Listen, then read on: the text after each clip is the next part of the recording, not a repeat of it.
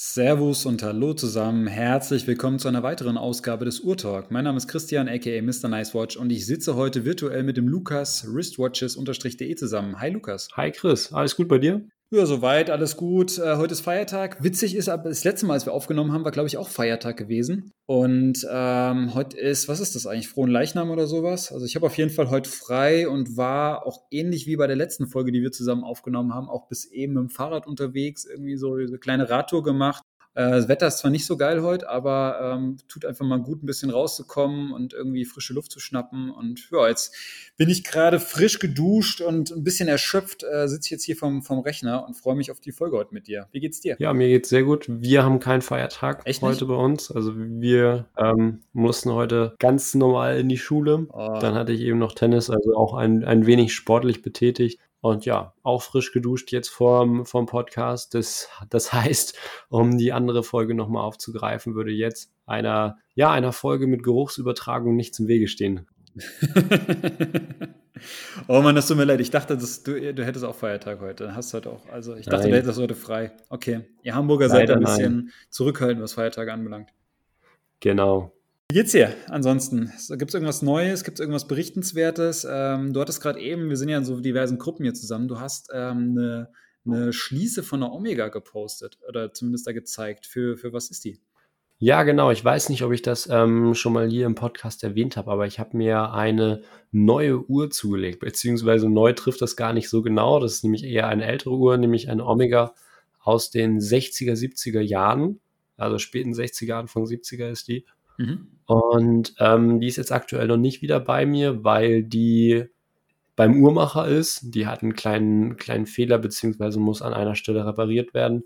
Die sollte ich eigentlich Ende dieser Woche zurückkriegen, aber ich habe da jetzt noch nichts gehört. Mal gucken, wie das da aussieht. Ja, auf jeden Fall habe ich mir eben für diese Uhr eine Schließe auf eBay gekauft. Ähm, ob die so ganz original ist, weiß ich nicht, ähm, da die eben recht günstig war.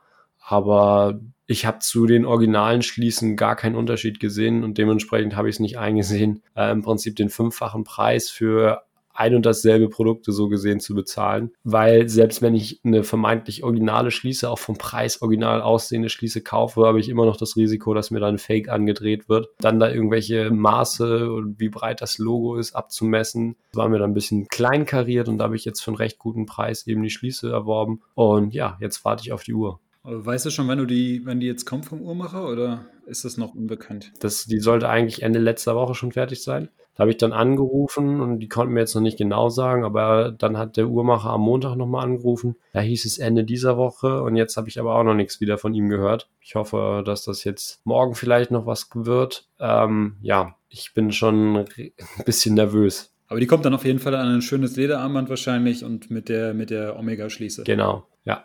Okay. Da bin ich mal gespannt. Also freue ich mich drauf, wenn du sie hast und äh, dann auch postest. Du hast ja schon mal so ein, äh, zumindest mal kurz angeteasert, man, man ein Bild gezeigt, jetzt noch nicht auf Instagram, aber hast ja mal was geschickt. Also sah auf jeden Fall sehr vielversprechend aus und bin gespannt. Also genau. Fand ich, ein, fand ich ein cooles Ding. Für deine Verhältnisse natürlich wieder eine winzige Uhr mit 35 Millimetern. Es ist unglaublich, so klein. Da können wir ja eigentlich schon gleich eine, die passende Überleitung zu unserem Audi Wrist Check machen. Und zwar habe ich heute eine Uhr am Handgelenk. Ich weiß nicht, ob ich sie im Podcast überhaupt schon mal am Handgelenk hatte.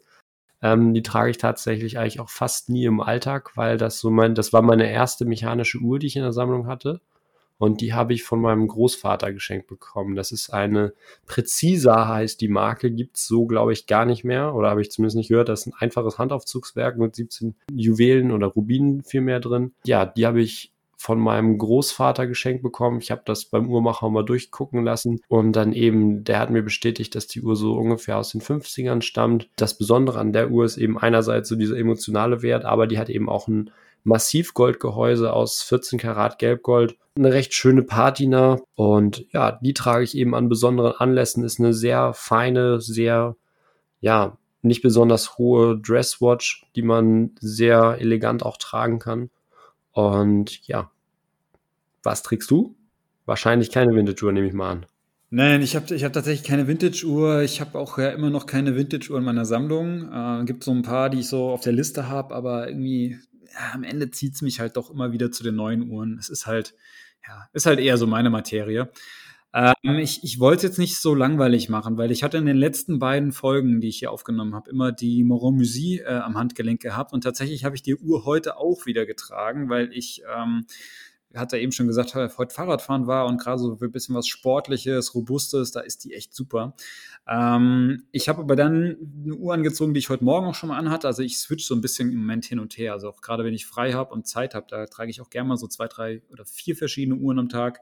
Und ich habe jetzt gerade auch eine Uhr am Handgelenk, die ich glaube ich bisher im Podcast auch noch nicht getragen habe. Und zwar ist das meine Linde Werdelin äh, Spido Speed Arctis heißt die. Ähm, für diejenigen von den Zuhörern, die jetzt Linde Werdelin nicht kennen, das ist so eine äh, dänische Uhrenmarke von zwei Dänen gegründet, Morten Linde und Jorn Werdelin. Ähm, ist eine wirklich eine kleine Firma, stellen in der Schweiz her und machen so irgendwie so 150 Uhren im Jahr. Und ähm, das Modell, was ich halt eben habe, diese äh, Spido Speed Reihe, das ist ein äh, Edelstahlgehäuse und das ist so so ein bisschen an einen Rennsport angelehnt, komplett skelettiert. Also das heißt also nicht, das Zifferblatt ist skelettiert, sondern das Gehäuse ist wie so ausgehöhlt und ja, soll, soll daher quasi so ein bisschen an so diese ja, Straßen-Rennsportwagen äh, erinnern, die irgendwie so innen, wo alles rausgerissen wird, sodass nur noch quasi das Gerüst äh, vorhanden ist, damit sie halt leicht sind. Und äh, so ähnlich ist halt die Philosophie hinter auch diesem Modell. Ähm, das spezielle Modell jetzt, äh, was ich heiß, habe, heißt halt Arktis. Das hat so ein, also ein blaues Zifferblatt oder blau-graues Zifferblatt, äh, kommt an einem blauen Kautschukarmband. Und äh, was mich ganz stolz macht, also alle Uhren, die die auf den Markt bringen, sind halt limitiert. Also die, die Modellreihe selbst, diese Spido Speed-Reihe zum Beispiel, gibt es schon sehr, sehr lange, aber die wird halt immer nur in einer gewissen Auflage in herausgebracht und dann kommt sie in einer anderen, also kommt zu einer anderen Variation, beispielsweise eine andere Farbkombination oder sowas. Und das Modell, was ich halt habe, das gibt's halt 99 Stück mal und ich habe die Nummer 99 von 99, äh, was ich eigentlich ganz cool finde. Also ich stehe auf so Sachen. Und ja, die ist jetzt gerade am Handgelenk, ist ein robustes Ding und äh, macht, macht Spaß und ist eine schöne Uhr, die ich, an der ich wirklich viel Freude habe auch. Ja, sehr cool. Die gefällt mir auch echt gut. Ähm, mal ganz interessant zu hören, was so das Konzept hinter der Uhr ist. Hatte ich jetzt gar nicht so unbedingt auf dem Schirm, dass es daran angelehnt ist, aber wenn man das mal genauer betrachtet, dann ja vor dem Hintergedanken, den du mir eben geschildert hast, finde ich das echt interessant. Passt sehr gut zu dir, da du ja echt so ein Verfechter von so modernen Uhren bist und dass du dann auch noch so eine besondere Nummer abgegriffen hast. Ähm, ja, perfekt. Ja, genau. Moderne Uhren ist eigentlich auch schon ein gutes Stichwort, äh, um in die heutige Folge einzuleiten. Und zwar, ähm, jetzt ist heute ähm, ja quasi schon Mitte Juni, das heißt, das erste Halbjahr 2020 ist eigentlich mehr oder minder jetzt schon zu Ende. Und das Jahr bisher war ich würde mal sagen, ein spannendes Jahr. Also auch gerade so was die Uhrenbranche anbelangt, auf jeden Fall ein interessantes und auch herausforderndes Jahr. Ähm, wir wissen es alle, irgendwie Corona hat uns, glaube ich, die letzten Monate sehr, sehr stark umgetrieben. Ähm, jetzt wird nach und nach alles wieder so ein bisschen mehr gelockert. Also man hat auch das Gefühl, so das öffentliche Leben fängt wieder an, aber es ist noch alles so ein bisschen zögerlich, also auch so Maskenpflicht und solche Geschichten. Aber es, es geht schon wieder irgendwie los. Und ähm, ich habe gedacht, äh, es wäre doch eigentlich mal interessant, jetzt nach so dem ersten Halbjahr einfach mal so, so ein Recap zu machen, so, so Revue passieren zu lassen, wie, wie war das letzte halbe Jahr 2020, ähm, was war so besonders, ähm, auch gerade so im Hinblick darauf, irgendwie was an, an Sachen neue Uhren, also äh, Uhren-Releases oder so passiert ist. Und ich wollte eigentlich darüber einfach mal heute mit dir sprechen. Und ähm, Hinzu kommt auch noch der Punkt, ähm, wir haben den Podcast ja tatsächlich äh, zwischen den Jahren äh, 2019, 2020 gestartet. Zumindest haben wir da die ersten Folgen aufgenommen. Und äh, ich glaube, die ersten Folgen kamen dann auch äh, online, aber erst im Februar. Aber wir haben eigentlich dieses Projekt auch vor einem halben Jahr mehr oder minder begonnen. Und das heißt also auch jetzt schon für uns so gefühlt so ein halbes Jahr Urtalk. Und äh, ja, deshalb dachte ich, es ist eigentlich ganz witzig, mal so, einen so einen kleinen so einen kleinen Rückblick ja, einfach definitiv. mal zu machen. Und mal Wahnsinn, schauen, wie wieder die, die Zeit gerannt ist. Also passiert. wir haben jetzt, glaube ich, aktuell zum Zeitpunkt, wo wir aufnehmen, 21 Folgen Urtalk auf ähm, ja, allen möglichen Plattformen online und dementsprechend haben wir viele interessante Themen, denke ich, besprochen und heute folgt das nächste. Genau, genau. Ja, dann lass uns direkt einsteigen. Und zwar ähm, komme ich mal direkt mit einer Horrornachricht um die Ecke, die jetzt, äh, die ich die Woche jetzt gelesen hatte. Und zwar, äh, ich verfolge immer so ein bisschen so die Statistiken, auch gerade so in der, in der Uhrenbranche. Und da gibt's ähm, den Verband der Schweizer Uhrenindustrie. Das ist so ein bisschen so der Leitverband, ähm, was, was halt Uhren irgendwie anbelangt in der Schweiz. Und der hat jetzt, äh, ich weiß nicht, ob es diese oder letzte Woche war, irgendwann hat er, hat er die aktuellen Zahlen rausgebracht. Und da hatten sie, also für, für den April waren jetzt, ist jetzt der letzte Stand. Und zwar äh, haben sie gesagt, dass die Schweizer Uhrenexporte im April um 81 Prozent im Vergleich zum gleichen Zeitraum im Vorjahr eingebrochen sind. Das heißt also, der, der April diesen Jahres da wurden 81 Prozent weniger Uhren exportiert als im April letzten Jahres. Und das ist halt schon, schon eine krasse Zahl, die wirklich irgendwie so ein bisschen so, ja, so bisschen wie so ein äh, Warnsignal auch war. Ich meine, jetzt erinnern wir uns, April war natürlich auch so die Zeit, wo halt wirklich Corona richtig, äh, richtig durch die Decke ging, sag ich mal, und irgendwie plötzlich alles zu war. Deshalb ist es auch nicht verwunderlich. Aber fand ich schon krass, das irgendwie zu sehen. Also irgendwie die Schweizer Uhrenexporte wirklich um 81 Prozent gesunken im Vergleich zum, zum Vorjahr. Ähm, fand ich schon heftig. Ja, ja. Ich glaube aber, dass das gar nicht mehr unbedingt zwangsläufig daran lag, dass die Nachfrage so stark eingebrochen ist, weil ich, soweit ich mich erinnern kann, kann man diesen starken Preiseinbruch bei manchen Uhren, also so den begehrten Rolex-Modellen Patek und ähnlichem, eigentlich nur in den ersten Wochen wirklich beobachten oder rückblickend zurückverfolgen weil das so ein bisschen ähnlich wie am Aktienmarkt, denke ich, so, so eine Schockstarre war und alle so gesagt haben, ja, ich, äh, ich muss jetzt meine Uhren loswerden, mhm. ähm, um Kapital frei zu machen, um liquide zu bleiben. Allerdings sind die Preise ja jetzt wieder auf, auf ein altbekanntes hohes Niveau angeklettert oder angestiegen. Dementsprechend glaube ich gar nicht mal unbedingt, dass das unbedingt ein, ein Nachfrageproblem war sondern dass das eher daran lag, dass Juweliere geschlossen hatten und vor allem auch, dass viele Manufakturen in der Schweiz ihre Pforten dicht gemacht haben für die Zeit. Ich glaube, Rolex und Tudor hatte zwei Monate knapp die Produktion gestoppt. Ähm, bin ja. ich direkt ja auch von betroffen mit meiner 58.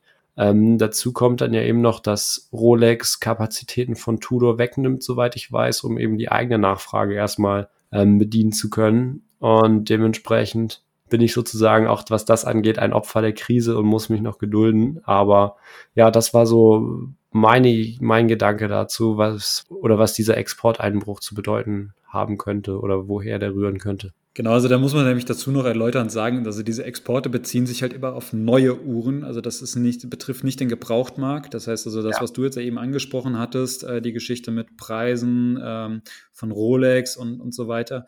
Ähm, das ist ja dann eher dieser Zweitmarkt, der Sekundärmarkt ähm, von, von, von gebrauchten Uhren, wo ja die, die Marktpreise sowieso ganz andere sind als die, als die Neupreise. Ähm, aber tatsächlich hast du natürlich recht mit dem, was du sagst. Also die, die Fabriken waren halt alle geschlossen. Ähm, jetzt, ich glaube, mittlerweile haben auch alle wieder soweit offen. Oder die Produktion ist wieder angelaufen. Äh, natürlich die ganzen Juweliere, die Konzessionäre da draußen, die waren alle zu. Das heißt, der komplette Einzelhandel hat eigentlich, ich würde mal behaupten, im März und April so gut wie keine, keine Umsätze groß machen können mit, mit Uhren, haben dementsprechend natürlich auch keine Uhren bestellt. Mittlerweile seit irgendwann, weiß nicht, Mitte Mai, Anfang Mai oder sowas, haben jetzt nach und nach wieder alle aufgemacht. Ähm, aber läuft auch, glaube ich, da auch langsam immer erst an. Und ähm, ja, ich denke auch, dass daher das wirklich herrührt, dass halt diese Exporte so eingebrochen sind von neuen Uhren. Und dazu passt auch ein bisschen ähm, oder, oder anders, ja, durchaus interessant, was du sagtest, jetzt eben mit ähm, die, die Preise auf dem, auf dem Zweitmarkt sind am Anfang eingebrochen, weil das habe ich nämlich auch beobachtet. Also ich immer so zum Beispiel bei Chrono24 so diverse Suchanfragen immer laufen, einfach um zu schauen, wie so begehrte Modelle zum Beispiel auch gerade gehandelt werden und wie viele da am Markt sind und sowas. Und äh, da ist mir auch aufgefallen, gerade wenn ich äh, die Daytona oder sowas anschaue, die ist so in den ersten Wochen, erste ein, zwei Wochen von Corona, ist die sehr, sehr stark im Preis eingefallen und konntest plötzlich äh, das Modell, was jetzt irgendwie zuletzt dann für 23, 24.000 zum Teil gehandelt wurde oder für 22.000 gehandelt wurde, für deutlich unter 20 kaufen. Also ich hatte konkret auch Angebote gehabt von Händlern, die mir die für 17 angeboten hatten. Jetzt im Nachhinein denke ich, vielleicht hätte ich zuschlagen sollen. Ähm, weil sie jetzt mittlerweile wieder auf dem, auf dem ganz normalen Niveau ist. Und das waren aber wirklich auch nur so die, die ersten irgendwie ein, zwei Wochen und dann ging das wieder hoch. Das hätte ich auch so gar nicht eingeschätzt. Und dazu passt auch ein bisschen das, was ich in dem äh, Podcast-Interview mit dem Tim Stracke oder mit dem, wo ich mit Tim, Tim Stracke drüber gesprochen hatte. Ähm, er meinte nämlich auch, also kurz für die Zuhörer, die das nicht gehört haben, Tim Strack ist der CEO von Chrono24 und er sagte halt auch, er hat, sie haben halt gemerkt, glaube ich, die ersten ein, zwei Wochen von Corona war wirklich weniger Nachfrage und weniger Transaktionen. Bei denen, aber dann sind die dann plötzlich wieder auf einem ganz normalen Niveau gewesen. Das heißt, es ist relativ schnell, hatte sich das alles schon wieder normalisiert, würde dann eigentlich halt deiner Theorie entsprechen, ähm, zu sagen, dass halt die, die Nachfrage allgemein nicht eingebrochen ist durch Corona, sondern ähm, vielleicht hat sich die Nachfrage einfach eher auf andere Kanäle verlagert und die Leute haben halt online gekauft und da war halt online, klar, dann dieser Zweitmarkt mit Chrono 24 natürlich ein, die richtige Anlaufstelle, wenn halt dein Konzi zu hat und du da sowieso nichts kaufen kannst. Ja, ich denke, dass diese Krise eben aber auch vielen Marken aufgezeigt hat, wie wichtig eben dieser digitale Vertriebsweg ist. Also ich denke, äh, dass gerade eben althergebrachte Marken eben ja doch hauptsächlich auf diesen klassischen ähm, ja, B2B-Verkauf erstmal setzen. Also ich verkaufe die Uhr an einen Konzessionär und der verkauft die dann an den Endkunden oder ich habe vielleicht ein, zwei eigene Boutiquen laufen. Ähm, aber wenige Marken, denke ich, oder ich denke, wenige Marken haben schon einen vernünftig funktionierenden Online-Shop laufen. Und das stellt sicherlich auch ein Problem dar. Da fällt mir zum Beispiel ein, dass Patek Philippe erstmals in ihrer Geschichte ihren Konzessionären erlaubt hat, ähm, die Uhren auch auf deren Website beziehungsweise Online-Shops zu verkaufen. Das ja. war ja etwas, was es vorher noch nie gab. Vorher durfte Patek Philippe ähm, offiziell vom Konzessionär ja noch nicht ähm, online verkauft werden, einfach weil der Service beziehungsweise ja dieses Kauf Kaufserlebnis beim Konzessionär ja im Vordergrund stehen sollte, denke ich mal. Ähm, ja, und das war dahingehend dann auch historisch und das zeigt für mich einfach, ähm, dass selbst so alteingesessene und traditionsreiche Marken erkannt haben, wie wichtig doch dieser Online-Vertriebsweg ist, um in allen Lagen eben noch Absatz zu generieren. Ja, auf jeden Fall. Super interessant. Also das Beispiel mit Patek, das hatte ich mir auch aufgeschrieben hier, ähm, weil das war natürlich wirklich bezeichnend. Äh, da hatte ja auch keiner mit gerechnet, dass du Patek plötzlich online kaufen konntest. Ich weiß gar nicht, ob es jetzt immer noch so ist. Ich glaube mittlerweile nicht mehr. Ich habe es jetzt nicht überprüft, aber ich glaube, es ist nicht mehr möglich. Aber zumindest war es eine Zeit lang möglich. Kann auch sein, dass es immer noch möglich ist, aber es war auf jeden Fall eine Zeit lang möglich und das war schon außergewöhnlich. Natürlich konnte man da jetzt nicht die ganz begehrten Modelle mit, äh, also Nautilus, Aquanaut und sowas kaufen, also die, die nicht. Ähm, aber, aber man konnte halt viele andere Modelle äh, online kaufen und das war auf jeden Fall, glaube ich, gerade in der, in der Branche wirklich mal so ein, so ein Ausrufezeichen und super spannend zu sehen. Und ähm, ich könnte mir auch vorstellen, oder ich, meine Theorie ist auch so ein bisschen, dass eigentlich die Uhrenmarken mehr online machen müssten. Also jetzt nicht nur Online-Marketing, sondern wirklich auch online verkaufen müssten. Ähm, die sind da alle noch sehr, sehr rück zurückhaltend und es läuft halt vieles eben noch über diese klassischen Händlernetzwerke und Konzessionäre und alles. Das ist auch alles schön und gut.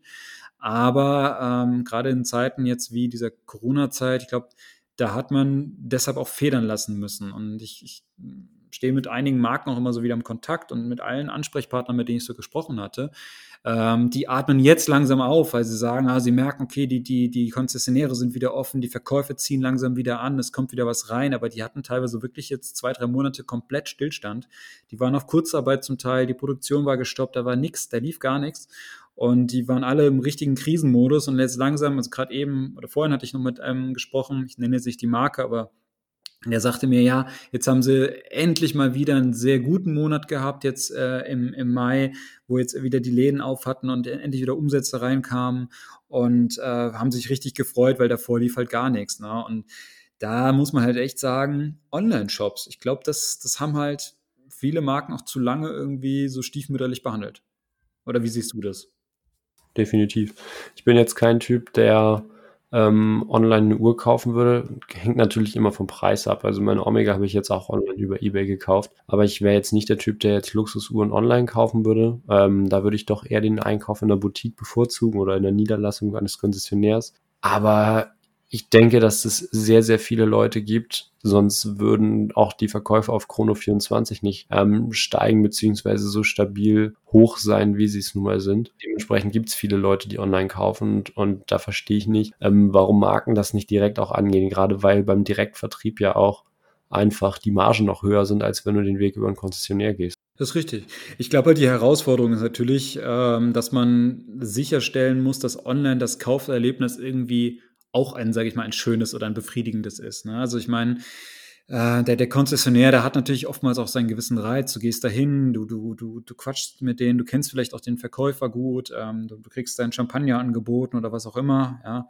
Ähm, das, das ist ja, du bist ja in einer besonderen Atmosphäre und das ist so ein gewisses Erlebnis, was dir auch geboten wird. Und ich glaube halt, online hat halt immer auch so diesen Charakter, naja, ich gehe da hin auf die Seite, ich gucke die Uhr an und klicke dann in den Einkaufswagen und ab, ab damit, ja.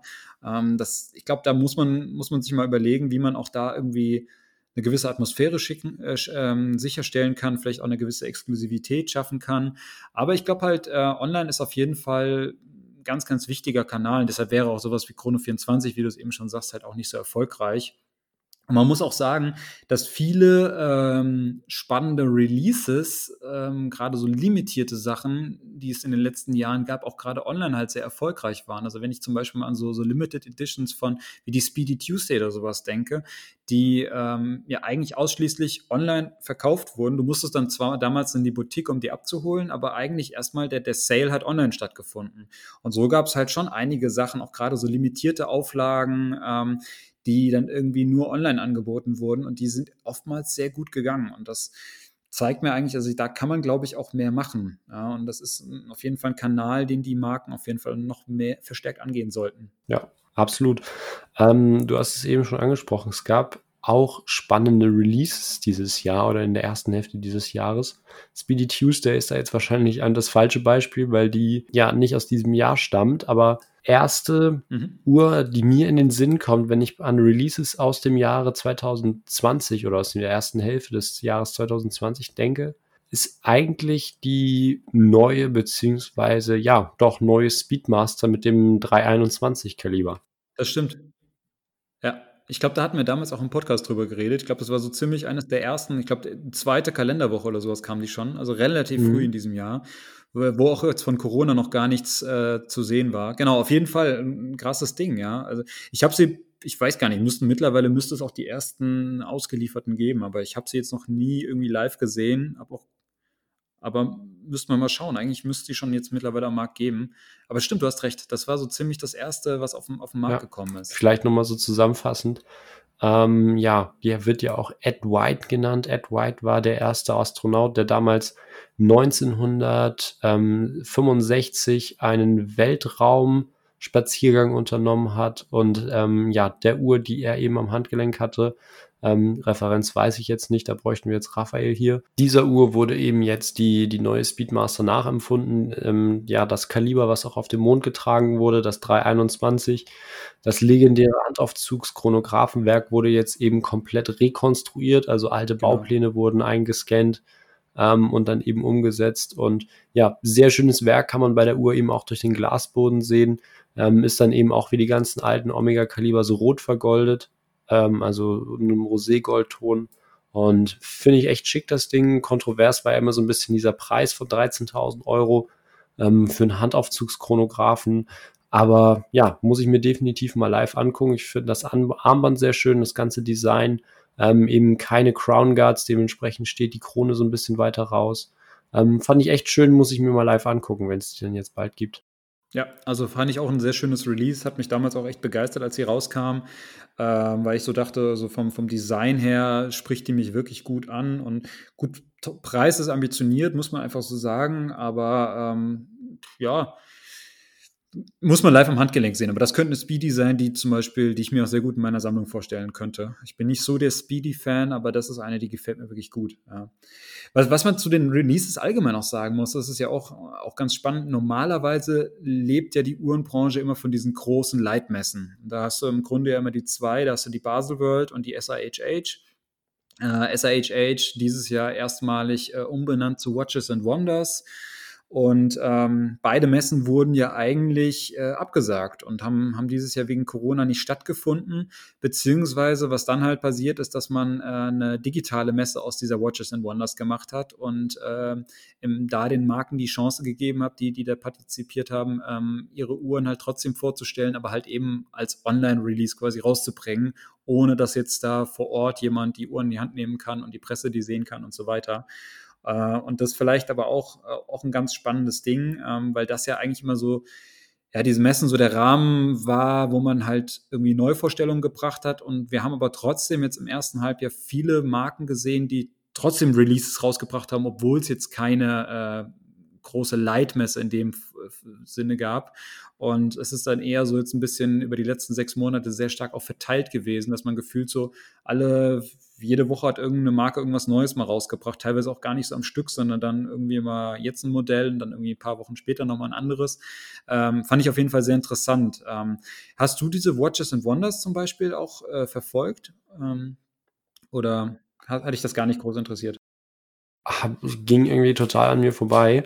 Das Einzige, wo ich dann immer so ein bisschen was mitgekriegt habe, war über deinen Instagram-Account, weil du dann ja immer so Neuvorstellungen da mit den Key Facts vorstellst. Mhm. Ähm, das war in dem Fall ganz hilfreich, aber sonst habe ich die direkt nicht verfolgt, nein. Okay. Aber ich, ich war da ganz, äh, ganz heiß auf, auf, diese, auf diese Messe und äh, muss tatsächlich jetzt äh, rückblickend sagen, dass ich ein bisschen enttäuscht war. Ich hatte mir da einen Ticken mehr erwartet. Jetzt nicht in, in Sachen Neuvorstellung. Also da gab es auf jeden Fall sehr spannende Sachen. Können wir gleich auch mal drüber gehen, beziehungsweise auch einmal allgemein noch weiter durchgehen, was es so Spannendes äh, dieses Jahr gab. Aber ich war eher so von der Aufmachung her enttäuscht, muss ich sagen. Also die wurde sehr groß angekündigt. Ähm, dann hieß es irgendwie, ich weiß gar nicht mehr, Uhrzeit, irgendwie ab, ab 11 Uhr oder sowas hieß es dann, kann man dann auf die Seite, oder man konnte vorher schon auf die Seite, aber da war dann nichts zu sehen und dann hieß es, es ist eröffnet.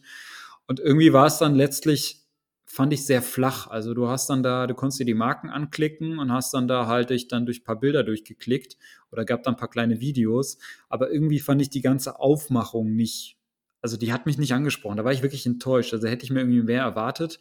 Ich meine, man muss sagen, klar, die haben das innerhalb von recht kurzer Zeit aus dem Boden gestampft, dieses Konzept, ja, und haben, haben da irgendwie versucht, das Beste draus zu machen. Deshalb im Ansatz her sicherlich gut.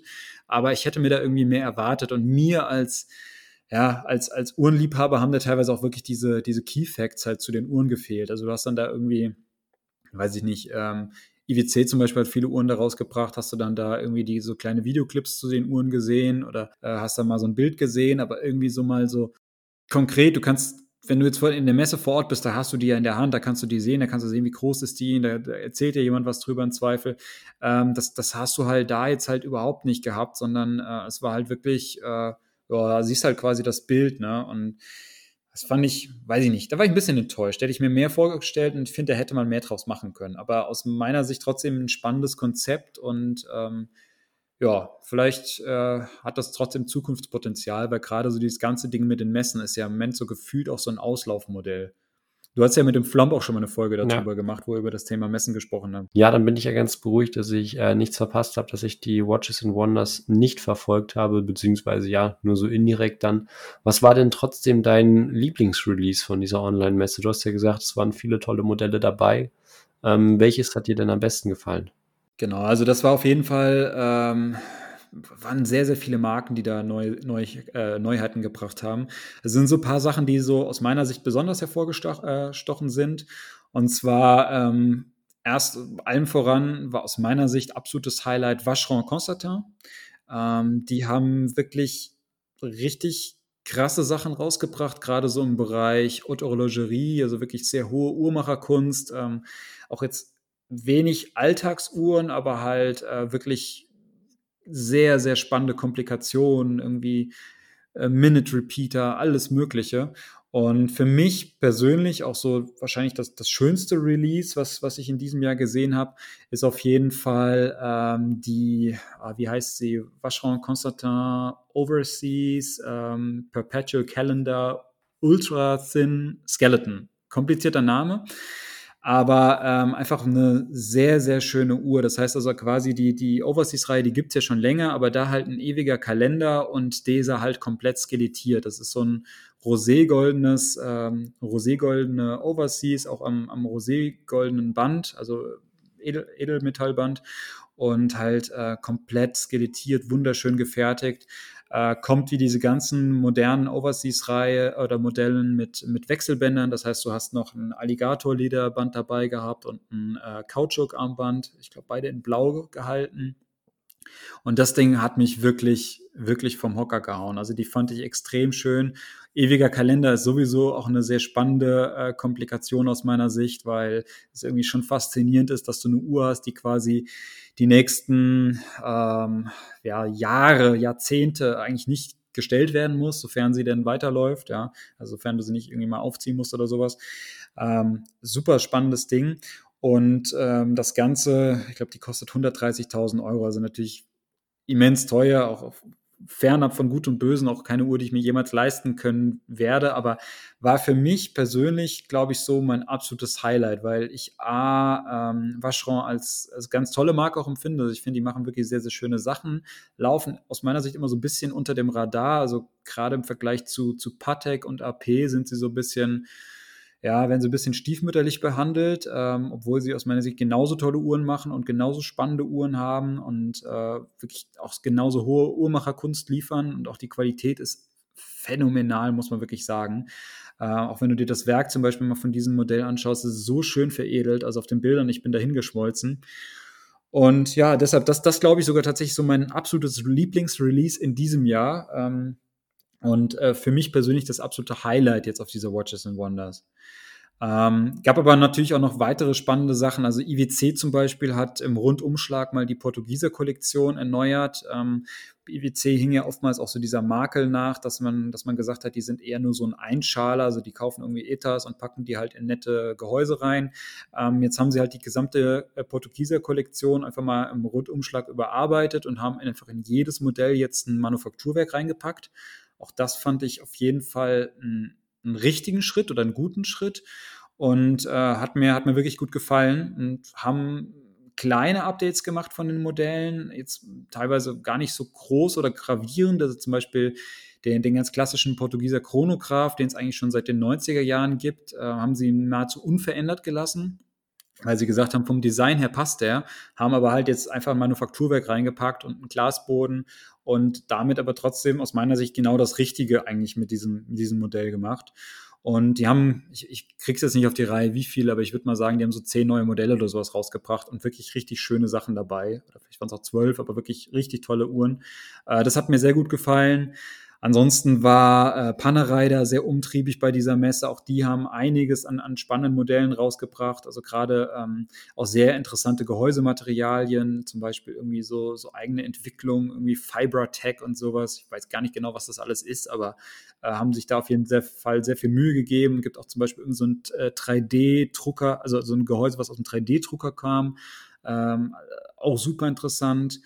Und ähm, ja, nee, gab in Summe gab es da wirklich schöne Uhren, muss man sagen. Äh, Cartier hat schöne Sachen rausgebracht, ähm, haben auch ein paar Modelle wieder aufleben lassen, zum Beispiel die Pascha, die es lange Zeit so, äh, glaube ich, nicht mehr, nicht mehr gab oder nicht mehr in der aktuellen Kollektion drin war. Ähm, hat mir gut gefallen. Äh, hast du zufällig verfolgt, ähm, was, was Lange gemacht hat mit, der, mit dieser Odysseus? Ja, zu der langen habe ich so ein, so ein weines und ein lachendes Auge. Du bist ja ich so ein finde die Odysseus auch ne? wahnsinnig toll, ähm, entgegen aller Kritik. Also ich hatte leider noch keine in der Hand, weil mein Konzi noch keine reinbekommen hat. Beziehungsweise noch keine reinbekommen hat, die er mir zeigen wollte, sagen wir so. Ähm, weiß nicht, wie genau das da ist. Allerdings finde ich das so ein bisschen schade. Also erstmal grob gesagt, die haben jetzt eben die Odysseus rausgebracht ähm, an einem Kautschukarmband mit grauem Ziffernblatt oder so einem grau-braun ist das, glaube ich, kommt je nach Bild anders rüber. Allerdings nicht mehr im Edelstahlgehäuse wie die mit dem blauen Blatt und am Stahlband, sondern in Weißgold. Und das ist nämlich so ein, so ein, so ein Schritt, den ich bei der Kollektion nicht so ganz nachvollziehen kann. Weil die haben mit der Odysseus erstmals eine Stahlsportuhr geschaffen. Und dann packen sie die auch noch, ähm, ja, jetzt noch sportlicher an den Kautschukarmband. Und da, da weiß ich nicht, warum sie die in Weißgold gebracht haben. Also das finde ich, es, ich finde, es wird der, der Uhr nicht so ganz gerecht. Da hätte ich schöner gefunden, wenn sie die auch in Edelstahl gebracht hätten. Und ähm, auch am Edelstahlband. Einfach eine neue, weitere Variante, wem das Blau nicht so zusagt. Und dieses Kautschukarmband, was ich auch sehr schön finde, einfach noch als ähm, ja, nices Goodie on top, was bei beiden Uhren mitkommt oder was auch optional zugekauft werden kann. Ähm, das wäre für mich so der Weg gewesen, den ich wesentlich eleganter gefunden hätte. Ähm, weil man dann einfach so diese Idee hinter der Stahlsportuhr weiter aufgegriffen hätte oder weitergeführt hätte. Genau, also ich, ich fand es auf jeden Fall interessant, weil äh, als sie ja letztes Jahr vorgestellt wurde, gab es ja sehr, sehr viel Kritik, gerade für das, für das Armband beziehungsweise für den Bandanstoß, wo viele gesagt haben, der ist aus ihrer Sicht überhaupt nicht stimmig. Und ähm, dann gab es ja auch viele, gerade in der Online-Szene, die dann gesagt haben, ja, dann irgendwie so, so ein Lederarmband oder irgendwie so ein Kautschukband oder sowas dran, dann sieht die cool aus. Der, der Nico Hirsch, ja, den wir auch schon mal im Podcast hatten, der war da auf jeden Fall auch ein großer Verfechter. Der hat auch, glaube ich, damals auch ein paar ganz coole so Mockups gebracht, wo er dann so, so andere Bänder mal dran gepackt hat an die Uhr, ähm, so, so Photoshoppt, ja. Mhm. Das sah dann auch mal ganz cool aus. Deshalb fand es spannend, als sie das jetzt gemacht haben, weil ich dachte, das ist eigentlich der logische Schritt, dieses Modell auch mit, mit anderen Bandvarianten rauszubringen. Aber ich muss auch sagen, äh, ich war dann überrascht, als ich gesehen habe, dass es, ein, dass es eine Weißgolduhr ist und keine ähm, ja, und quasi nicht die Edelstahl-Variante mit einem anderen Blatt und jetzt einfach mit, mit einer Strap-Option, sondern halt quasi, man hat jetzt halt ein, die Weißgold-Variante rausgebracht. Was natürlich typisch lange ist, weil du halt Edelmetall meistens hast, aber halt irgendwie dieses, ja, dieses Stahlsportmodell wieder so ein bisschen, oder diesem Charakter dieses Stahlsportmodells ein bisschen wieder widerspricht. Also, war jetzt auch nicht mein Lieblingsrelease, muss ich sagen. Ich fand es interessant, aber wäre jetzt keine Uhr, die ich irgendwie bräuchte. Gerade auch nicht in Weißgold. Nee, also in Stahl wäre die echt toll gewesen. Ähm, eine Uhr, die ich in Gold allerdings richtig Hammer finde, ist die neue Hublot Big Bang Integral. Oh ja. Die hat ja jetzt ähm, erstmalig ein wirklich voll integriertes Band an einer Big Bang. Es gibt ja schon ähm, ein Metallarmband für die Big Bang-Reihe oder beziehungsweise für die Big Bang-Reihe mit Unico-Werk, soweit ich weiß. Ähm, ja. Das aber ja nur so halb integriert war, weil es ja immer noch über diesen ähm, Quick Release Mechanism ähm, einfach zu tauschen war. Und jetzt gibt's da eben ein voll integriertes Band, hatten wir in unserer Hublot-Folge ja auch schon mal thematisiert. Ähm, mhm. Finde ich richtig toll, muss ich mir definitiv mal angucken gehen, gerade weil die Uhr ja auch eine tolle Größe mit 42 Millimetern hat. Ich denke, aufgrund des Armbandes dann nochmal ein bisschen mehr Präsenz als die normalen Unico Big Bang Uhren in 42 Millimetern, aber die hat mich echt überzeugt, finde ich echt schön, auch wie das Armband gearbeitet ist. Ich habe es ja nur auf Videos und Bildern gesehen. Oben mattiert, also gebürstet ähm, und dann, wenn man es so, so, ja, wie sagt man, so, so biegt das Armband, also die einzelnen Glieder so bewegt, ähm, dann die polierten Flächen da innen drin. Ähm, ich glaube, die macht in, in, in Real Life, also äh, in Natura richtig was her. Ähm, du hattest sie ja schon in der Hand. Wie findest du die? Ja, also das muss man sagen, super, super spannendes Release. Das war ja tatsächlich auch ziemlich am Anfang des Jahres, ich glaube auch zweite oder dritte Woche kam die raus. Ähm, das war auch noch vor dieser Corona-Zeit. Da hat die ganze LVMH Group ja ihre äh, Dubai Watch Week gemacht. Und da haben dann halt Hublot, Bulgari, äh, Takoya, äh, naja, Zenit hat, glaube ich, nichts da rausgebracht, aber Bulgari, Hublot und Takoya haben auf jeden Fall Releases rausgebracht. Und Hublot kam halt eben mit dieser neuen Variante von der, von der Big Bang Unico raus, die jetzt ein Gehäuse hat, das wieder ein bisschen mehr an die ursprüngliche Big Bang angelehnt ist. Äh, 42 Millimeter und eben halt mit diesem äh, integrierten äh, Titanband oder halt mit dem, mit dem Magic Gold, äh, nee, sorry, sorry, King Gold, das ist nicht Magic Gold, sondern King Gold äh, Band kam. Und da muss man sagen, ich, ich, hatte die dann irgendwie zwei Wochen später bei der, in der Hublot-Boutique in Frankfurt erstmalig am Handgelenk und ich war wirklich hin und weg. Also das Band ist wirklich sehr, sehr schön gefertigt.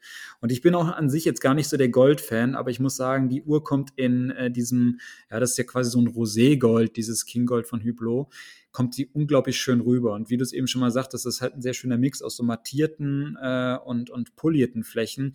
Und das funkelt richtig, also das, das macht richtig Freude am Handgelenk und das ist eine wunderschöne Uhr. Ähm, das Einzige, was mich so ein bisschen halt stört, ist, du kriegst sie halt wirklich eben auch nur mit diesem integrierten Band. Das heißt also, du hast hier keine, äh, keine ähm, Quick Release Options und du kannst halt das Band auch wirklich nicht abschrauben oder so. Also es ist einfach fest. Also das ist überhaupt nicht vorgesehen, dass du dieses Band tauschen kannst. Und ich hätte dann auch gefragt, hey Jungs, was ist denn, wenn, wenn dem Band was ist?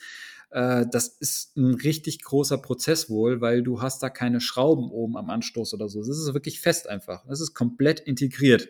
Und äh, das finde ich ein bisschen schade, muss ich sagen, ähm, weil halt Hublot auch immer so für mich halt dieses Art of Fusion-Konzept irgendwie dadurch lebt, dass du halt irgendwie auch Kautschuk-Armband oder Lederarmband oder diese Mix von Materialien noch hast.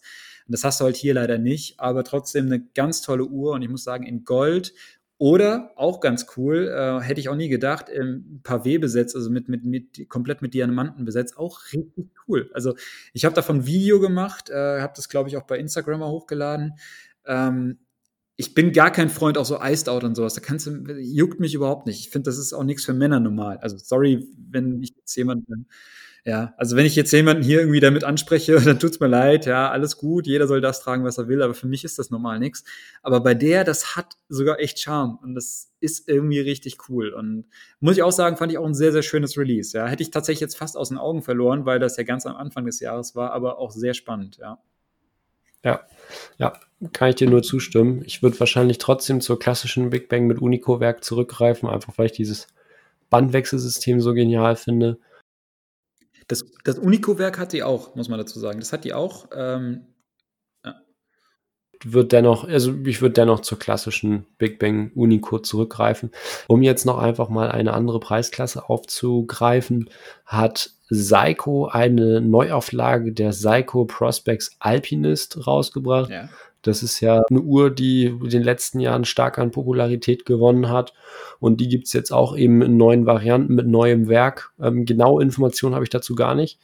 Ähm, beziehungsweise weiß ich jetzt gerade nicht aus dem Kopf, aber die fand ich auch ganz cool und die hat mir echt ganz gut gefallen. Ja, die habe ich auch gesehen, fand ich auch cool. Ähm, bei Psycho muss ich sagen, ich blicke da sehr, sehr wenig durch, weil bei Psycho ist es immer so, auch die Releases, die die machen, das ist sehr willkürlich gefühlt. Also da kam, ich, ich bin jetzt gerade immer eben hier auch mal durchgescrollt, was es dieses Jahr an Neuvorstellungen so gab. Und ich habe das ja, du hast ja auch vorhin schon mal gesagt, ich decke das immer so ein bisschen bei Instagram auch ab und ich gehe jetzt hier gerade mal durch meine Instagram Stories durch, die ich in den letzten Monaten gemacht habe. Und so gefühlt jeden Monat habe ich irgendeine Story zu irgendeiner neuen Psycho oder auch Grand Psycho. Und die sind aber jetzt überhaupt nicht so, dass sie sagen, wir bringen jetzt an Tag X, bringen wir unsere Modelle so, so raus, sondern die verteilen sich komplett. Also es ist echt für mich immer sehr unübersichtlich und äh, ja, es ist eine Materie, wo ich noch nicht so ganz durchschaue. Und ich denke mir immer wieder, ich brauche auf jeden Fall mal eine Psycho, ähm, weil ich die mittlerweile auch immer mehr zu schätzen weiß. Aber es ist für mich immer so ein bisschen unberechenbar, was da die Neuvorstellung anbelangt. Stimme ich dir absolut zu. Psycho hat dieses Jahr, glaube ich, auch eine Menge neue Diver vorgestellt, aber auch genau da ähm, finde ich das echt enorm undurchsichtig. Was ist da jetzt wirklich neu? Was ist daran neu? Ähm, und dann vor allem auch, wie ist die Uhr einzuordnen? Weil viele Uhren ähneln sich einfach sehr ja. und dann weißt du nicht, ob du da jetzt eine, eine High-End-Psycho, sage ich mal, für 3000 Euro vor dir liegen hast oder ob das eher ein Einstiegsdiver für 400, 500 ist. Das macht mir diese ganze Psycho-Thematik auch nicht unbedingt einfacher, auch wenn sie mich sehr interessiert. Ja, sie arbeiten auch sehr viel mit limitierten äh, Varianten und dann immer irgendwie, keine Ahnung, Boutique-Eröffnung hier, dann gibt es dafür irgendein Sondermodell oder so und so viele Jahre Psycho das und das oder Spring Drive und dann gibt es da wieder irgendwas. Also ich blick wirklich, und die sehen für mich halt oftmals sehr ähnlich aus oder unterscheiden sich dann vielleicht nur in einem Zifferblatt oder irgendwas und wahrscheinlich der Psycho-Kenner sagt, hey, ganz klar, ja, das sind die Unterschiede, aber für mich, der da jetzt tatsächlich noch nicht so tief in dieser Psycho-Welt drin ist, es ist teilweise sehr schwer äh, zu sehen, was da jetzt auch dann wirklich die, die Neuigkeit ist oder was jetzt da das, ja, das Neuartige an dem Modell dran ist. Und ich habe auch immer das Gefühl, die hauen das dann einfach irgendwie raus. Also dann gibt es sie plötzlich halt da und irgendwie dann berichten so ein, zwei drüber und dann äh, siehst du die auch mal. Aber es ist so, es ist so wenig geplant, kommt es rüber. Und das ist tatsächlich ganz spannend, ähm, weil das ist ja auch sehr unterschiedlich, wie die Uhrenmarken jetzt diese neue Vorstellung äh, auch dieses Jahr zum Beispiel gebracht haben. Und eine andere Marke, eine sehr große Marke, die hat mich auch echt überrascht, und zwar das ist Audemars Piguet äh, die nämlich auch jetzt auf gar keine, also waren jetzt auch nicht auf dieser Watches and Wonders dabei oder so, die haben jetzt auch keine digitalen Sachen da, keine digitale Messe gemacht. Und die haben auch gar keine großen Presse-Releases äh, oder sowas rausgebracht, sondern die haben dann einfach auf ihrer Website ein neues Modell eingestellt. Und das war dann irgendwie so, äh, ohne dass man das wusste, ja, und du gehst dann irgendwie quasi morgens auf die AP-Seite und dann siehst du zum Beispiel die, die Royal Oak ähm, in 41 Millimeter plötzlich mit einer neuen Zifferblatt-Variante, also so ein Silber, Silbergrau haben sie sowas rausgebracht, ja, diese 15500 und keiner wusste davon irgendwie, ne, also wahrscheinlich wussten schon Leute davon, aber es war wirklich jetzt keine große Ankündigung oder so, es war plötzlich einfach da. Und äh, genauso haben sie dann irgendwie für, ich glaube, für den japanischen Markt oder sowas äh, auch eine Royal Oak rausgebracht, wo die, die Stundenindizes halt mit äh, durch, durch Diamanten ersetzt wurden und sowas. Und auch das Modell war plötzlich einfach online, ja. Und äh, irgendwie, ja, plötzlich siehst du das da, aber irgendwie hast du damit gar nicht gerechnet. Und fand ich irgendwie einen sehr interessanten Weg, weil gerade halt so eine Marke wie, wie AP lebt ja eigentlich auch ein bisschen von diesem Medienrummel und dass da irgendwie vielleicht eine große Ankündigung und, und sowas kommt. Ähm, fand ich auf jeden Fall interessant, weil sie das wirklich anders gemacht haben. Ähm, was, was ich zum Beispiel ein cooles Beispiel, Beispiel, ein cooles Beispiel. Was ich zum Beispiel ein sehr spannendes äh, Ding fand dieses Jahr, war, was Breitling gemacht hat. Und ich finde, die machen im Moment auch sehr, sehr gute Öffentlichkeitsarbeit, also gute PR, äh, weil auch der, der George Kern, der äh, CEO von, von Breitling, glaube ich, auch so ein Medientyp ist. Das ist auch seiner, der, der ist sehr aktiv in, in Social Media und immer wenn da was Neues kommt, dann, dann postet er das schon direkt auf Instagram und haut dann eine Story zu raus und so. Äh, hast, du, hast du Breitling dieses Jahr ein bisschen verfolgt? Ja, definitiv. Also Breitling war ja ähm, unter Georges Kern jetzt auch letzte Basel World so ein bisschen in die Kritik geraten. Gerade die eingefleischten Breitling-Fans ähm, fanden ja nicht unbedingt alles toll, was er gemacht hat. Ähm, ich denke, dass das sich dieses Jahr deutlich gebessert hat, gerade eben auch durch die äh, bessere Medienarbeit, die du schon angesprochen hast. Und da kamen eben sehr viele Vintage-Reissues. Da muss ich zum Beispiel jetzt an die Breitling Top Time denken. Ähm, schöner Racing. Super cool. Schöner Racing-Chrono aus den 60ern gefällt mir richtig gut. Ähm, und mein persönliches Breitling-Highlight dieses Jahr war äh, die Neuauflage des Chronomaten. Ähm, mhm. Wirklich richtig kernige, maskuline Breitling. Hatte ich jetzt tatsächlich äh, vor zwei Tagen auch schon am Handgelenk. Ähm, die hatte, ich, hatte der Konzi eben im Schaufenster stehen und musste ich einfach reinlaufen und mir die mal angucken. Ähm, wirklich eine Hammeruhr, dass dieses Rollo-Band ähm, ist wirklich sehr, sehr schön. Das Einzige, was mich da so ein bisschen stört, ist das Band äh, oder dass das Band gestiftet ist und nicht verschraubt. Ähm, das hätte man meiner Meinung nach bei einer 8000 Euro Uhr ein bisschen schöner machen können. Ähm, mhm. Das ist so eine, so eine Kleinigkeit, aber ansonsten wirklich tolle Uhr, toll verarbeitet, passt alles Datum sehr schön integriert. Ich bin ja sonst überhaupt kein Fan von dort Datumsanzeigen auf Uhren. Ähm, das ist aber sehr schön in dem 6 Uhr Totalisa Totalisator eben ähm, ja untergebracht und ich finde die auch sonst sehr fair bepreist mit knapp 8000 Euro Inhouse Manufakturkaliber Breitling B01 ähm, ja, die hatten mich echt vom Hocker gehauen, auch wenn das jetzt nichts ist, was ich mir selber zulegen würde, weil ich ähm, ja der Meinung bin, dass ich da noch ein bisschen zu jung für bin, dass es ähm, oder dass die Uhr einfach zu viel Maskulinität ausstrahlt für mich. Ja, die fand, muss ich auch sagen, fand ich super spannend. Du hattest ja da auch ein Bild in die eine Gruppe gepostet, wo du am Handgelenk hast und ich muss sagen, die stand dir sehr, sehr gut. Also fand ich auch von der Größe sehr stimmig für dich, auch wenn du natürlich sagst, wahrscheinlich ein sehr großes Ding, aber ich finde, man konnte das gut sehen. Und ähm, ich muss auch sagen, ein super interessantes Release. Und äh, ich war am Anfang sehr ambivalent, was das anbelangt, weil ähm, ich dieses Rollo-Band, das gab es ja in den 90ern oder 80er, 90er Jahren schon mal. Und ich fand das, als ich angefangen habe, mich mit für Uhren zu beschäftigen, bin ich sehr, sehr stark auf Breitlingen fokussiert gewesen. Und ich fand dieses Rollo-Band immer so hässlich. Und ich habe ja, hab dann auch viel, habe ja viele Breitling-Uhren gerade am Anfang auch gekauft und hat auch schon Chronomaten alles gehabt. Und immer wenn ich den irgendwo mit diesem Rollo-Band gesehen habe, habe ich so einen Bogen drum gemacht, habe ich gedacht, boah, das, das, Ding geht gar nicht. Ne? Das hat mich dann so erinnert, irgendwie so an so ein Band von meinem Opa gefühlt. Ne? Ich dachte, das kannst du überhaupt nicht tragen. Und jetzt muss ich sagen, jetzt kam diese Uhr raus und ich dachte erst, oh nee, das haben die nicht im Ernst gemacht. Und jetzt sehe ich die auf Bildern und je häufiger ich sie sehe, desto besser gefällt mir das. Und jetzt hast du das Bild da geschickt, wie du sie im Handgelenk hast. Und jetzt habe ich da wirklich richtig Lust drauf, die Uhr auch mal wirklich live zu sehen. Also ich habe sie leider noch nicht live gesehen, ähm, aber gefällt mir wirklich gut. Und was ich eigentlich auch ganz cool finde, sie hat ja dadurch jetzt eigentlich auch wieder diesen, diesen äh, integrierten Look. Also das ist ja sowieso der große Trend jetzt in 2019, also letztes Jahr vor allem gewesen, dass plötzlich jede Marke irgendwie eine Edelstahluhr mit integriertem Band rausgebracht hat. Und letztlich hat Breitling jetzt eigentlich eine ganz schicke Variante gebracht. Trotzdem ähm, also sie bleiben sich quasi treu, aber trotzdem haben sie jetzt diesen integrierten Look eigentlich auch hier geschaffen für dieses Modell und haben, glaube ich, auch diesen Chronomat, der lange Jahre ja mittlerweile für viele Leute einfach gar nicht mehr interessant war, weil er einfach zu groß und zu prollig und irgendwie zu auffällig und zu laut war, ist ja, glaube ich, jetzt mittlerweile für viele Leute wieder interessant geworden. Und ich habe sehr viel positives Feedback gehört von Leuten, die auch Breitling gar nicht mögen, die plötzlich gesagt haben, hey, den finde ich eigentlich ganz ansprechend. Also ja. fand ich ein sehr cooles Release, muss ich sagen. Ja, hat mir auch echt gut gefallen. Ich habe mich mit der Uhr auch mal von Spiegel gestellt. Das, das Ganzbild, Gesamtbild war auch echt stimmig. Ähm, aber ich sag mal, war jetzt einfach keine Uhr, womit ich mich so richtig wohl am Handgelenk gefühlt habe. Vielleicht lag das auch daran, dass das Armband nicht ähm, angepasst war. Aber generell tendiere ich dann doch eher zu kleineren Uhren, auch wenn sie für Breitling-Verhältnisse mit 42 Millimetern ja schon echt ja. klein war. Hast du dir von Breitling auch mal diese, diese neue Super Ocean Heritage oder Heritage, ich habe schon beide Ausspracheweisen gehört, Heritage, äh, hast du die mal angeguckt? Ja, klar.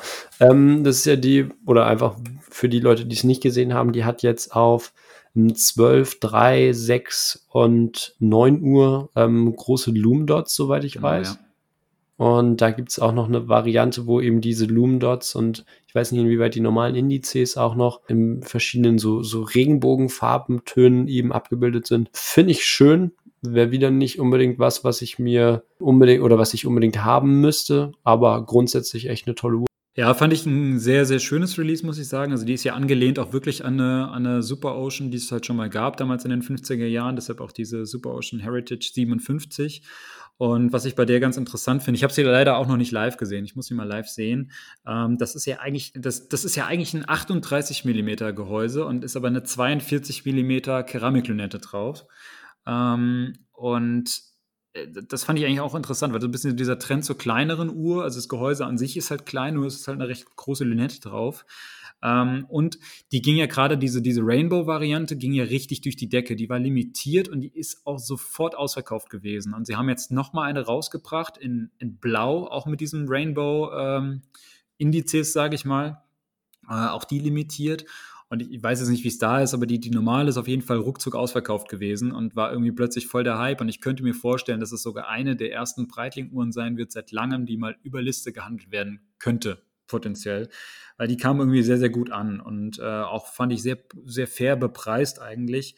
Gut, hat kein Breitling äh, Inhouse-Kaliber drin. Ähm, da war wohl der Grund, dass das Inhouse-Kaliber, was sie dann eingebaut hätten, das wäre ja das von Tudor gewesen, wäre denen etwas zu dick gewesen und äh, haben deshalb ein ETA äh, 2892 reingepackt, äh, was ein bisschen schlanker ist und einfach für die Uhr dann ins, insofern passender wohl war. Ähm, das fand ich so ein kleines Manko. Ich hätte mir da eigentlich das, das Tudor-Kaliber drin gewünscht, aber ansonsten fand ich das ein schönes Release und muss auch sagen, Breitling hat da aus meiner Sicht einen guten Job gemacht, ja. Ich habe ja eben gesagt, dass ich die nicht haben muss. Ich habe mir die eben auf der Website angeguckt. Ähm, die ganz schwarze Variante mit diesen Loom Dots und am, am Mesh-Band, also am Milanese-Band, sieht schon genau. echt Sieht schon echt sehr geil aus. Die ist schon lecker, oder? Also ich finde die cool. Muss ich auf jeden Fall mal anprobieren. Die hatten sie jetzt eben, als ich die, als ich den Chronomaten anprobiert habe, leider noch nicht da. Aber das ist auf jeden Fall was, was man ähm, mal anprobieren muss. Ich finde es vor allem auch ganz ansprechend. Natürlich haben sie noch nicht alle Juweliere, Juweliere da, aber dass sie den Chronomaten jetzt schon so schnell doch im Handel hatten nach dem Release. Weil oft hast du das ja, ja, es wird eine Uhr vorgestellt und dauert das aber mindestens mal ein Jahr oder ähm, ja um ein Jahr oder ein halbes, bis du die überhaupt mal zu Gesicht bekommst. Und ich denke, dass das ganz wichtig ist, dass sie jetzt eben diese Aufmerksamkeit, die sie durch diesen Release eben bekommen haben, dass sie das nutzen und dementsprechend dann da auch Absatz draus generieren, indem sie dann eben die Uhr auch schnell an den Mann bekommen und vor allem auch schnell präsent im Handel damit sind. Ja, auf jeden Fall, auf jeden Fall. Ähm, ich hatte eben noch so einen Punkt angesprochen, ähm, Thema integrierte Armbänder. Also das war ja so der, der große Trend letztes Jahr und er geht dieses Jahr auch immer noch ein Stück weit weiter. Also wir hatten eben schon über ähm, Hublot gesprochen, die mit der Inte Integral jetzt äh, mit einem integrierten Band um die Ecke kam. Es gab aber auch andere Marken, die jetzt auch äh, dieses Jahr Neuvorstellungen gemacht haben mit integriertem Band.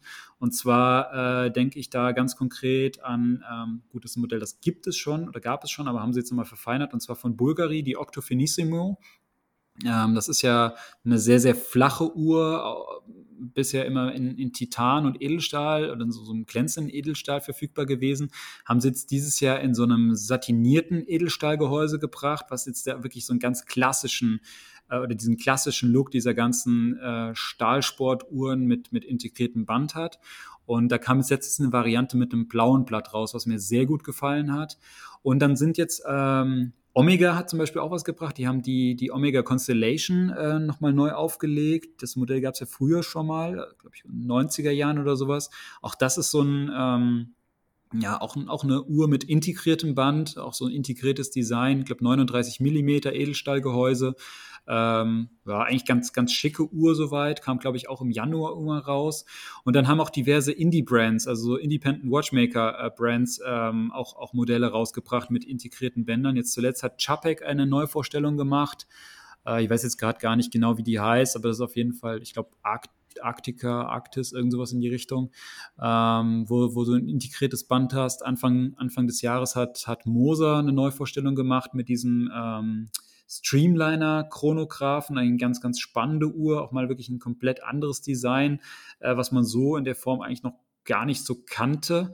Äh, auch mit integriertem Band. Also will sagen, dieser Trend setzt sich irgendwie so ein Stück weit fort. Ähm, bist du da schon müde, Lukas, oder findest du das immer noch cool, diese Uhren zu sehen? Welche Uhren meinst du jetzt? Diese Independent Watch nee, Uhren? Diese Uhren mit integriertem Band, also weil das einfach so, so ein Trend ist, den, den wir irgendwie letztes Jahr schon gesehen haben und der jetzt ja, eigentlich immer noch fortgeführt wird. Ne? Also viele Marken jetzt auch ja. auf diesen Zug immer noch aufspringen. Ja, oder ich denke zum Beispiel auch mal an Wempe, ja, ist ja, äh, haben wir letztens sogar mal ja. gesprochen, die jetzt diese Iron Walker Serie herausgebracht haben, also Wempe mit der Eigenmarke Wempe Glashütte, ähm, haben eine, eine Uhrenkollektion rausgebracht, die etwas, sage ich mal, an die Vacheron Constantin Overseas äh, Reihe angelehnt ist. Auch hier wieder so Edelstahluhr mit integriertem Band. Haben wir uns davon jetzt mittlerweile schon satt gesehen oder finden wir das noch gut? Wie siehst du das? Also ich war, ja, hm, Schwierig, schwierig zu sagen. Ich bin ja sowieso mehr so der Fan von klassischen Uhren. Klassisch meine ich entweder ähm, ja bisschen Vintage angehaucht, wenn nicht sogar Vintage-Uhren oder wenn dann modern sehr schöne Dresswatches, also Lange und Söhne, mhm. äh, Vacheron, Patrimonial zum Beispiel daher bin ich gar nicht unbedingt so der Typ gewesen für diese integrierten Bänder. Ich finde es immer ganz schön, wenn es dann da auch Optionen gibt. Mhm. Also wie Breitling das jetzt eben gemacht hat, wo es sehr integriert aussieht, aber du trotzdem ein schönes Racingband noch ähm, an die Uhr machen kannst. Ähm, finde ich cool, mhm. wenn das dann die Möglichkeit offen ist. Generell finde ich diesen Look davon auch interessant. Ähm, wenn es dafür keine Käuferschicht geben würde, würden sie es nicht machen, denke ich mal. Ähm, ich weiß jetzt nicht, ob das was wäre, was ähm, ich mir anschaffen würde, weil ich dafür dann doch zu gerne Bänder wechsle und man dann ja doch recht eingeschränkt ist, weil entweder kann man dann auf eigene Bänder von der Marke zurückgreifen, ähm, wenn man sie überhaupt wechseln kann. Mhm. Und ansonsten bevorzuge ich da, glaube ich, klassische Anstöße, wo man dann eben trotzdem ähm, ja noch wechseln kann, wo das dann eben so aussieht, als wäre es integriert. Hm, okay.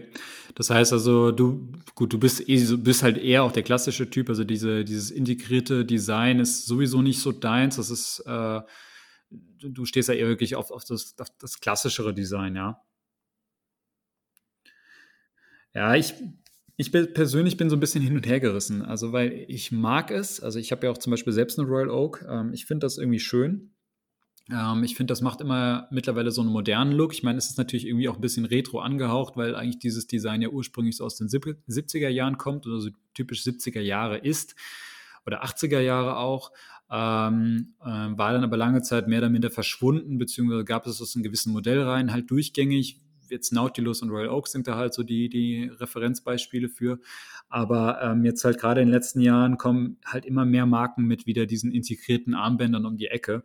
Und ich finde es irgendwie cool, mir gefällt es, aber ich finde es mittlerweile fast schon wieder so ein bisschen auch langweilig, weil es halt gefühlt jetzt jede Marke meint, sie muss jetzt halt so eine Uhr auf den Markt bringen. Und jetzt gibt es mittlerweile so viele Optionen, dass ich mir jetzt schon wieder schwer tue, da zu sagen, ja, was gefällt, was, was finde ich denn jetzt überhaupt hier noch spannend oder was ist jetzt einfach nur wieder noch eine weitere Variation. Also da, da bin ich gerade auch ein bisschen hin und her gerissen und bin, merke schon bei mir, dass ich langsam etwas satt werde von, diesen, von diesem Stil. Aber naja, mal gucken. Mal schauen, wie sich das weiterentwickelt. Aber fand ich auf jeden Fall interessant, dass dieser Trend aus 2019 sich dieses Jahr auch noch ein bisschen jetzt auch weiter fortführt oder dass man es immer noch beobachten kann. Ähm, Lukas, hast du irgendeine Uhr, wo du sagst, das ist so dein Lieblingsrelease in diesem Jahr gewesen? Gab es irgendwas, was dich ganz besonders um, umgehauen hat? Du hattest vorhin schon mal die, die, die Big Bang genannt, aber hast du sonst noch irgendwas, wo du sagst, das, das war so richtig, war so deins? Ja, ich glaube, ich bin da so ein bisschen voreingenommen. Ich finde es ein bisschen schade, dass Tudor, Rolex und Patek nichts vorgestellt haben, weil ich echt ähm, bei Tudor auf neue Varianten sowohl der GMT als auch der 58 gehofft habe. ähm, weil ich sag mal, die 58 und die GMT, die sind ja wirklich sehr beliebt. Mhm. Und da hätte das, denke ich, echt gut machen können, dass du dann da noch eine blaue Variante oder die rote Variante noch aufgreifst. Ähm, da hatte ich mich eigentlich so ein bisschen drauf gefreut, auch wenn für mich schon feststand, dass ich bei meiner schwarzen bleiben würde. Ähm, dementsprechend bin ich da, glaube ich, ein bisschen ja, festgefahren, was die Meinung auch angeht. Ähm, ich bleibe bei der Uhr, dass ich die gerne haben möchte. Und sonst gibt es wenige moderne Uhren, die mich ansprechen. Es gibt vieles, was mir sehr gut gefällt. Ähm, zu nennen ist da, denke ich, auch die Longines Hydro Conquest ähm, die jetzt in so einem Olivgrün vorgestellt wurde, auch mit einem integrierten Kautschukband, beziehungsweise ähm, es sieht aus wie ein integriertes Kautschukband, weil es wirklich mit einem ähm, abschließenden äh, Anstoß gefertigt wurde, alternativ auch am Stahlband erhältlich. Die finde ich echt cool, ähm, weil sie halt einfach diesen grünen Trend ja oder grünen Hype auch aufgreift, ohne ähm, die nächste Submariner Hulk Hommage zu sein. Ähm, die fand ich stark, auch wenn es einfach nur eine neue Farbvariante ist. Dann fand ich auch die, die Breitling-Releases ganz cool, beziehungsweise ja, die haben mich überzeugt und angesprochen. Aber generell war jetzt noch nicht eine Uhr noch oder beziehungsweise noch keine Uhr dabei, wo ich gesagt habe, boah, für die würde ich töten. Okay, okay, also jetzt nicht so eine, wo du sagst, die, die musst du oder die hättest du unbedingt gern oder findest du richtig cool. Wie ist okay. das bei dir? Ja, ich, ich, ich hatte jetzt ein paar Sachen schon genannt. Also, ähm, wie gesagt, ja, diese eine Vacheron war für mich so mein, mein Highlight von der Watches and Wonders. Ansonsten IWC für mich im Moment sehr, sehr hoch im Kurs. Also, da gibt es echt ein paar Modelle jetzt aus dieser neuen Portugieser Kollektion, die ich mir sehr, sehr gut vorstellen könnte. Angefangen vom klassischen Portugieser Chronographen äh, über die äh, neue Yachtmaster, ähm, äh, nicht Yachtmaster, sorry, Yachtclub Chrono, so heißt der bei, bei IWC. Auch sehr, sehr schöne Uhr. Äh, hat mir wirklich gut gefallen. Gibt es auch so eine ganz besondere Variante, die dann irgendwie die Ebbe und Flut anzeigen. Ähm, das ist eine super krasse Komplikation, fand ich auch sehr spannend.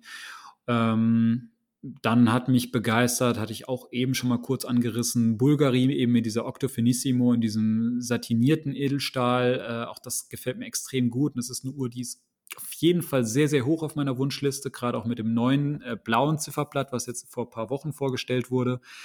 Und an, tatsächlich, und das ist jetzt ein bisschen was für, für die Vintage-Liebhaber, ähm, ich glaube sogar, aber mein Lieblings-Highlight und wo ich auch wirklich schon jetzt ein paar Mal kurz davor war zu sagen, okay, ich kaufe die jetzt einfach, äh, ist ein Release von Zenit. Und zwar ähm, der Zenit Chronomaster Revival A386.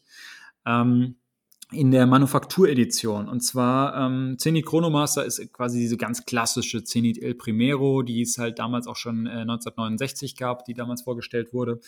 Ähm, in, in diversen Variationen schon seit Jahren ja immer wieder neu aufgelegt. Und sie haben jetzt ja letztes Jahr halt zu diesem anlässlich des, des 50-jährigen Jubiläums äh, des, des, äh, des El Primero-Werks diese, diese Revival Editions rausgebracht, die dann auch wirklich die Original-Gehäusegröße von damals hatten, also in dem Fall 38 Millimeter.